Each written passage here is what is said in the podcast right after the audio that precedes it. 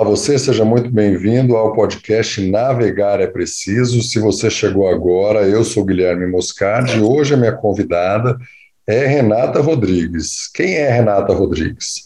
Ela é formada em Educação Física, tem especialização em atividades aquáticas, especialização em psicomotricidade, fez uma pós-graduação que leva cinco anos para fazer no Instituto Francês PPA Aconturier.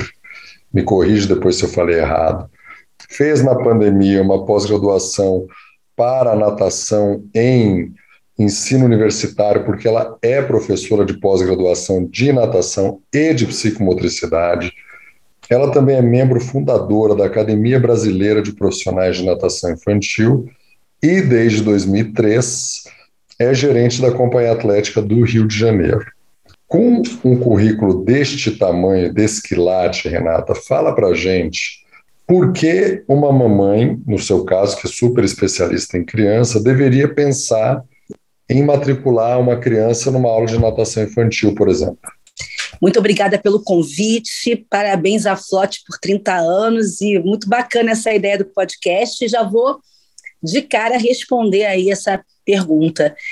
Bom, são inúmeros os benefícios, né? Primeiro, é, combate o sedentarismo, e a obesidade, que é o mal do nosso século, né, o sedentarismo que vai causando várias doenças, inclusive a obesidade e a obesidade infantil, melhora a qualidade de vida dessa criança, melhora o foco, a atenção, a memória, as, as funções executivas dessa criança. Então, isso é, é, muito importante.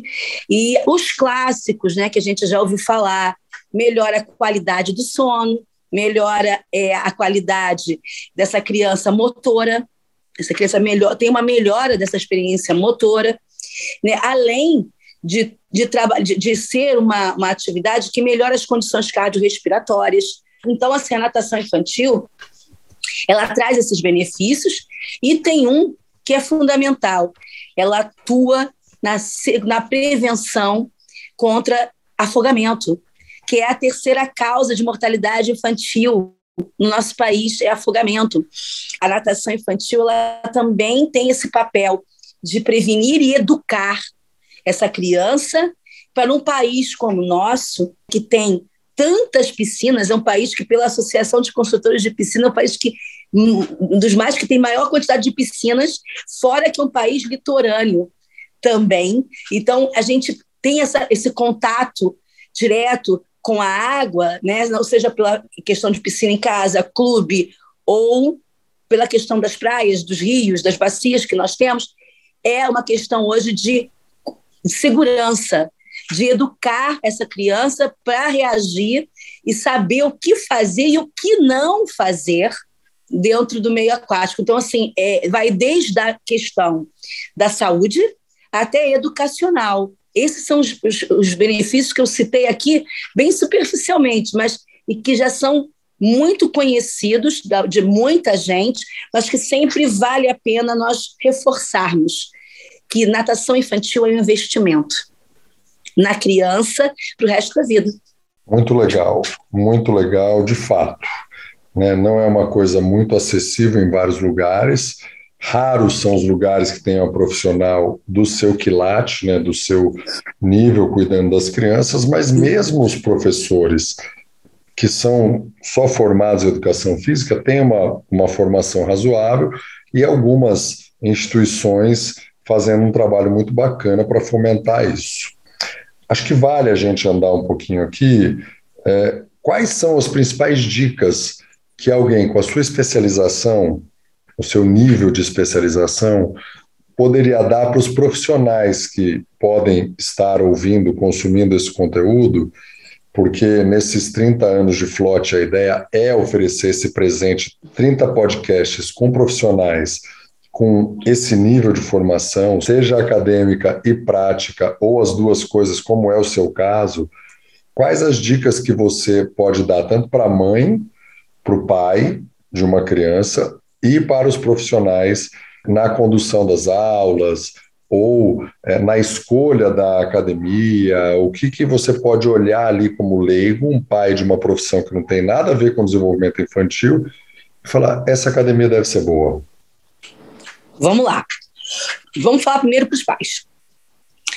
Escolher uma academia ou uma escola de natação ou um clube ou até mesmo um personal que tenham uma proposta pedagógica. É, natação perpassa por um processo de aprendizado que tem que ser sistematizado e organizado pedagogicamente. Tem que ter uma metodologia. Não dá para ensinar nada ao acaso. Então, você vê que existe um profissional sério, uma instituição séria, quando ela tem um projeto pedagógico, quando ela tem uma estrutura metodológica, ela organiza por níveis, ela tem avaliações sistemáticas das crianças, ela tem, é, ela entrega boletim, ela entrega, ela tem uma relação próxima da família, né? Ela se preocupa, essa instituição se preocupa em, em ter uma, uma formação de base é, sólida para a criança. E eu estou separando isso da questão do treinamento do atleta, que eu acho que é, é, é outro podcast. Eu estou falando de uma natação infantil formativa. E que esses pais possam ter acesso aos profissionais, tirar as dúvidas deles. E para os profissionais, eu já pego o gancho. Estudar, se atualizar, buscar a pesquisa, buscar a ciência para dar um equilíbrio com a sua prática. A prática é muito importante, a experiência prática do profissional. Mas é importante que ele relacione essa prática com a teoria, com a ciência, com os estudos, com as pesquisas. Então, está sempre lendo, está sempre fazendo curso, se reciclando, está sempre estudando e está cercado de uma comunidade de profissionais. Então é importante que a gente entenda que a faculdade ela é o começo, mas ela não basta. A gente tem que procurar, ainda mais nesse nicho da natação infantil, onde não é só entender sobre as habilidades aquáticas, sobre os exercícios a serem passados. A gente tem que conhecer de fisiologia, a gente tem que conhecer de didática, de psicologia para saber falar com a criança, para saber falar com os pais. A gente precisa entender né, sobre pedagogia, a gente precisa entender sobre neurociência, a gente precisa entender sobre algumas questões que é, estão no universo infantil. Então, tudo isso requer o quê do profissional? Estudo, dedicação, organização. A gente não pode parar nunca. Então, isso é o conselho que eu dou para os pais e para os professores.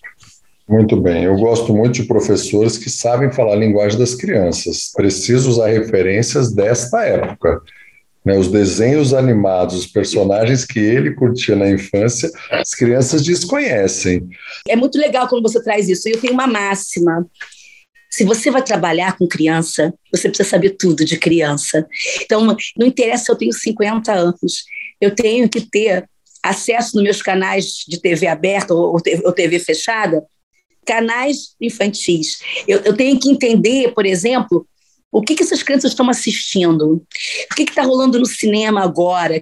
Eu tenho que estar tá em sintonia com o que essa criança consome e também o que está acontecendo quando se fala dessas, dessas crianças, por exemplo, função executiva, né, que fala de controle inibitório, é, é, memória de trabalho, são coisas também que são do nosso linguajar mais recentes.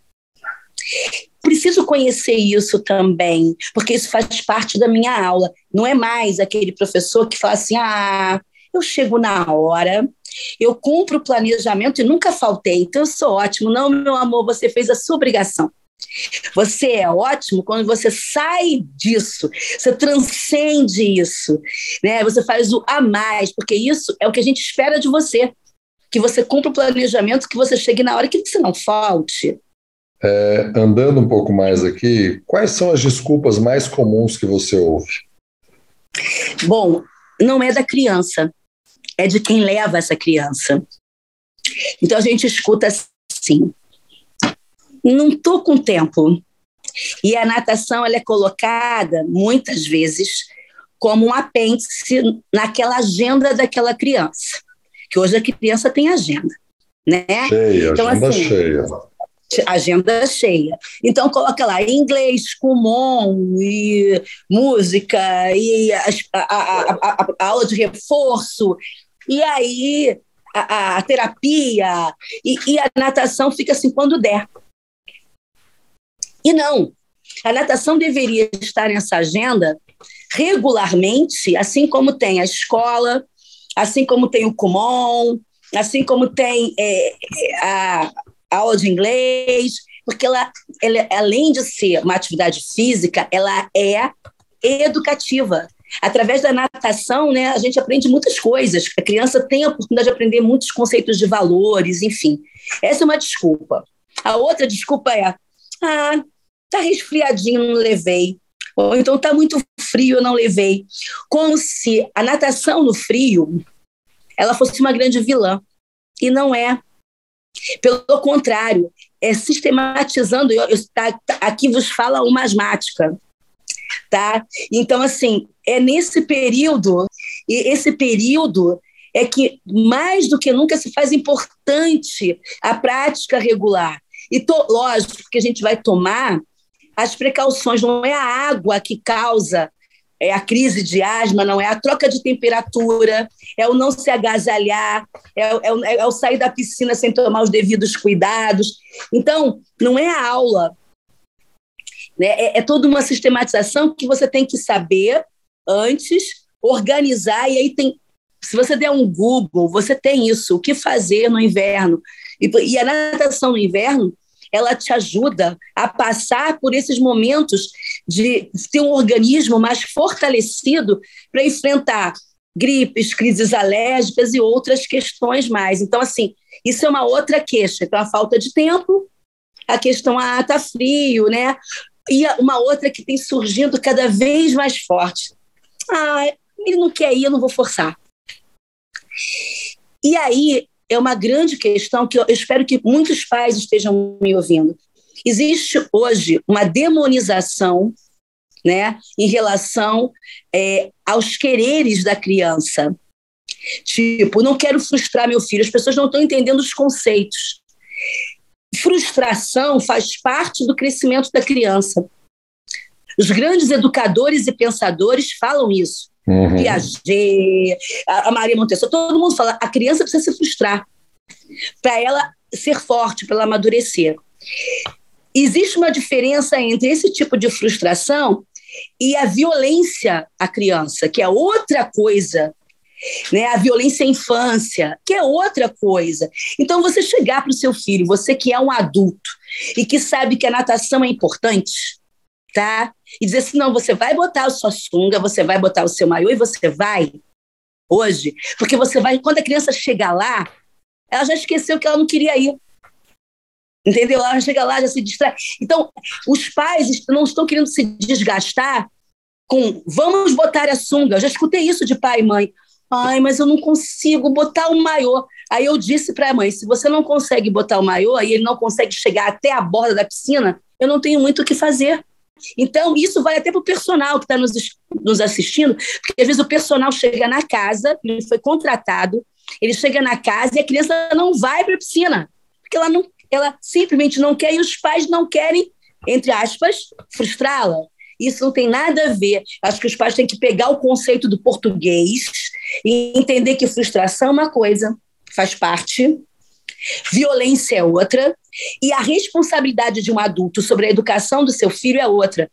Até porque se você está num lugar que você confia, se você está num lugar que tem um projeto pedagógico, se você tá, tem um lugar que faz um trabalho legal, você tem que enfrentar sim. É um adulto diante de uma criança. Essa criança tem que ser respeitada, mas existe uma coisa: eu sei que eu estou fazendo bem para o meu filho. Porque se a gente sucumbir, eles vão ficar nas telas, eles vão ficar nos videogames. Isso é mais atraente para eles em casa. Sim, isso se torna um hábito. E nós dois sabemos, né, Guilherme, que a gente foi formado nisso, que um hábito para ser mudado demora Sim. quando ele é adquirido. Então, se você deixa o seu filho habitualmente dizer que ele não quer fazer certas coisas, ele, aí você vai lá e deixa ele ficar numa tela, Você está é, sendo irresponsável como um adulto na formação do seu filho. E isso vale para natação também. Eu estou sendo bem firme nisso, porque isso é algo para mim inconcebível. Né? Um pai chegar para mim, ele está faltando muito, porque eu não quero frustrar, ele não tem nada a ver. Dizer, não, meu filho, hoje você vai para natação, é a certeza de que você está colocando seu filho num lugar legal. E quando ele chegar lá, a maioria das narrativas são essas. Ai, foi um sacrifício para trazer hoje, mas agora que ele está na aula, ele está tão feliz. Fase do raciocínio concreto, se ele está confortável em casa, ele não quer mudar. Quando ele chega na natação, isso é legal, eu vou para lá. Né? Muito e, bacana. E outra, Ó, quem está falando, coisa, isso. Quem tá falando isso não é um curioso, hein? Lembra do currículo da professora Renata é, Rodrigues. E, e tem uma coisa, que tipo de adulto a gente está entregando para o mundo? Que tipo de jovem? Que amanhã, no primeiro estágio dele profissional, que ele se frustrar, ele vai dizer assim, eu não quero mais esse estágio. Não, eu não quero mais ir trabalhar. Não, eu não quero mais viver esse casamento. Porque é, tudo isso que eu estou falando pode parecer exagero, mas começa por aí. Claro. Muito bem. Me diga agora, imagine como seria o mundo da natação infantil se não existissem os materiais, se fosse só piscina, professor e aluno. Nossa, eu sou da época que eu, eu aprendi a nadar quando não tinha material, tá? Dá para fazer? Dá para fazer, mas ia ser tão triste. Porque os materiais, eles trazem vida. Claro que o maior material, já dizia a nossa querida Cacilda, né, é a água e o corpo da nossa criança. Ok, mas quando você chega numa piscina colorida, com materiais incríveis, você está dizendo para aquela criança, sabe o quê? Vem que esse ambiente está preparado para você. Eu pensei em tudo para te receber. É igual a escola. Você chega numa escola de educação infantil que não tem nada, parece que ela não tem vida. É igual chegar numa piscina de natação infantil, principalmente na primeiríssima e na primeira infância, sem cor, sem material. Não sou escrava do material, mas o material ele é uma grande ferramenta que ajuda a potencializar as aulas de natação infantil. Excelente, adorei, porque é isso mesmo, a ideia é potencializar. Muito material com professor ruim não adianta muito, um professor bom com pouco material é muito, com muito material faz milagre. Né? Deixar a aula mais atraente, potencializar, esse é o termo. Muito obrigada, parabéns à Flote por essa iniciativa mas eu já, como professora, antes de ser gestora, eu já tinha acesso a alguns materiais da FOT. E posso dizer, né, hoje 97% dos meus materiais das minhas piscinas são FOT. Então, eu praticamente eu tenho a linha quase completa de muitos materiais, principalmente na natação infantil. Então, eu posso dizer que sou uma consumidora fiel de muitos anos, né, e que entende, porque não adianta ter muito material se o ser humano que vai manipular esse material, ele não for bom, para ele poder tirar daquele material as melhores possibilidades, as melhores experiências, as melhores propostas para aquela criança. Daí o grande casamento já vi, assim como você, piscinas muito bem montadas, onde o, o material humano não sabia tirar daquele material que estava ali físico, né, que para ajudar, não sabia tirar nada daquilo ali. Enquanto que outros lugares com carência tinham professores incríveis que acabam criando materiais que muitas vezes nem são seguros. Então, a importância é materiais seguros, materiais eficazes, que só vão ser potencializados se tiver um indivíduo, um sujeito que tenha estudo e que alie a sua experiência com a sua teoria para fazer essa aula alavancar. Este podcast é um oferecimento FLOT, F-L-O-T-Y.com.